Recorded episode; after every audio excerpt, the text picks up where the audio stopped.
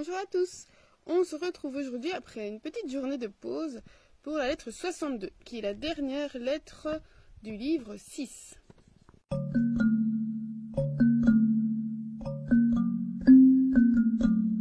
Sénèque nous dit qu'il mentent ceux qui prétendent euh, ne pas pouvoir se consacrer aux études à cause d'une foule d'affaires, à cause de beaucoup de choses à faire. Il dit en fait ils font semblant, ils exagèrent et ils arrivent même à se surcharger eux-mêmes. Il dit moi, Wako, Wako, je suis libre. Et partout où je vais, je suis moi. Euh, je suis à moi. Donc c'est sum meus. Je suis euh, comme si je m'appartenais. Je ne me donne pas aux choses. Euh, il dit qu'il se prête. Et il ne cherche pas des motifs pour perdre son temps. Donc, mais évidemment, il a le temps de se consacrer aux études et de ne pas faire semblant d'avoir autre chose à faire. Où que je sois, je réfléchis et je prépare dans mon esprit euh, quelque chose de salutaire qui va m'aider.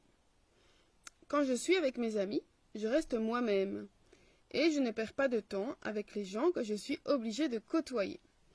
Euh, ça me faisait penser à quelque chose, parfois en fonction des gens avec qui on va se trouver. Euh, on va adapter son discours et parfois se mentir à soi-même, euh, dire des choses qui, on pense, vont plaire aux gens avec qui on est pour euh, voilà, participer à la conversation ou se faire bien voir. Et donc on va être un peu opportuniste et, peut-être dire des choses qui ne nous correspondent pas, juste pour se, se mêler au groupe. Donc ici il dit, mais non, non, moi je reste moi-même, peu importe avec qui je suis. Et les gens que je suis obligée de côtoyer, eh bien, eux, je n'essaye de, ne pas perdre mon temps avec eux et de, euh, de faire ce que j'ai à faire avec eux et puis de passer mon chemin. Donc, euh, il y a évidemment des gens euh, avec lesquels on est obligé de, de, travailler, par exemple au travail, ou de, on est obligé de, de côtoyer ben, dans notre entourage, bref. Donc voilà. Pourquoi est-ce qu'il dit ça? Mais parce que parfois il y a une idée de, de, ne, pas laisser, de, ne, se, de ne pas se laisser euh, embobiner ou euh, aller vers le mauvais chemin. Et puis c'est aussi une question de ne pas perdre de temps. Euh, j'ai autre chose à faire, il l'a toujours dit depuis le début, c'est urgent de faire, de trouver le chemin de la sagesse, de faire une, de trouver comment faire une meilleure vie. Donc je n'ai pas de temps à perdre. Donc voilà, nous on peut essayer de se dire aussi, où est-ce que je peux gagner du temps euh, pour me consacrer à l'étude. Et donc il dit je reste avec les meilleurs. Et d'où qu'ils soient, de quel siècle qu'ils soient, peu importe, je leur envoie mon esprit. On revient à l'histoire des, exemples dont on a déjà parlé.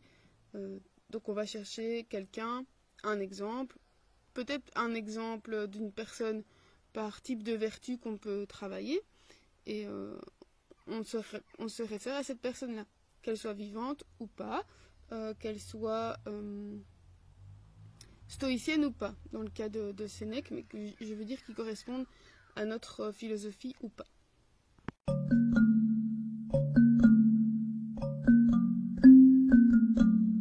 Sénèque dit que lui, il emmène partout avec lui Démétrius. Donc Démétrius, c'est un, philosophe cynique et donc il avait la particularité, donc il a vécu à l'époque de Sénèque, de vivre vraiment de façon... Euh, de vivre un peu en ermite. Alors, il, se mêlait aux hommes puisqu'il donnait un enseignement, mais il vivait presque nu. Et euh, comme les autres cyniques, la plupart des cyniques, il s'imposait de ne rien posséder, donc de ne rien posséder à lui parce qu'alors, dans ce cas-là, il, ne pouvait pas souffrir de posséder quelque chose. Euh, ou de le perdre puisqu'il ne possédait rien. Mais lui encore plus, il allait encore plus loin euh, que les autres cyniques et il s'efforçait de ne rien demander. Donc que ce soit pour manger ou boire. Donc lui, il allait un cran plus loin. Et euh, Sénèque dit que Démétrius c'est le meilleur des hommes. Il laisse de côté les... Alors en latin c'est conciliati, qui sont donc ceux qui sont habillés de pourpre tous, donc habillés de pourpre. Euh, donc le pourpre, ça peut être soit référence à la toge des magistrats, donc qui était bordée de pourpre, ou alors aussi peut-être euh, les riches, les gens qui avaient la possibilité de, parce que la, pourpre, ça vient d'un coquillage, et euh, les gens qui avaient la possibilité de s'habiller de cette façon-là, une façon plus riche, plus fastueuse. Et il dit, ben, moi je laisse de côté ces gens-là, et je rejoins Démétrius qui lui vit quasiment nu, donc semi-nudo, euh, semi-nudus en, en latin. Il dit, je l'admire car il ne lui manque rien. Quelqu'un peut tout mépriser, personne ne peut avoir tout. Le chemin le plus court vers la richesse, c'est le mépris des richesses. Il a déjà dit, si tu veux être riche, ben n'accorde aucune importance aux richesses, et tu seras riche. Mais il dit donc euh, que Démétrius, lui, va plus loin, que ceux qui ont le mépris des richesses, il a laissé aux autres leur possession. Donc comme si euh, il laissait cette... Euh, alors c'est pas un défaut, c'est... Oui, une tare.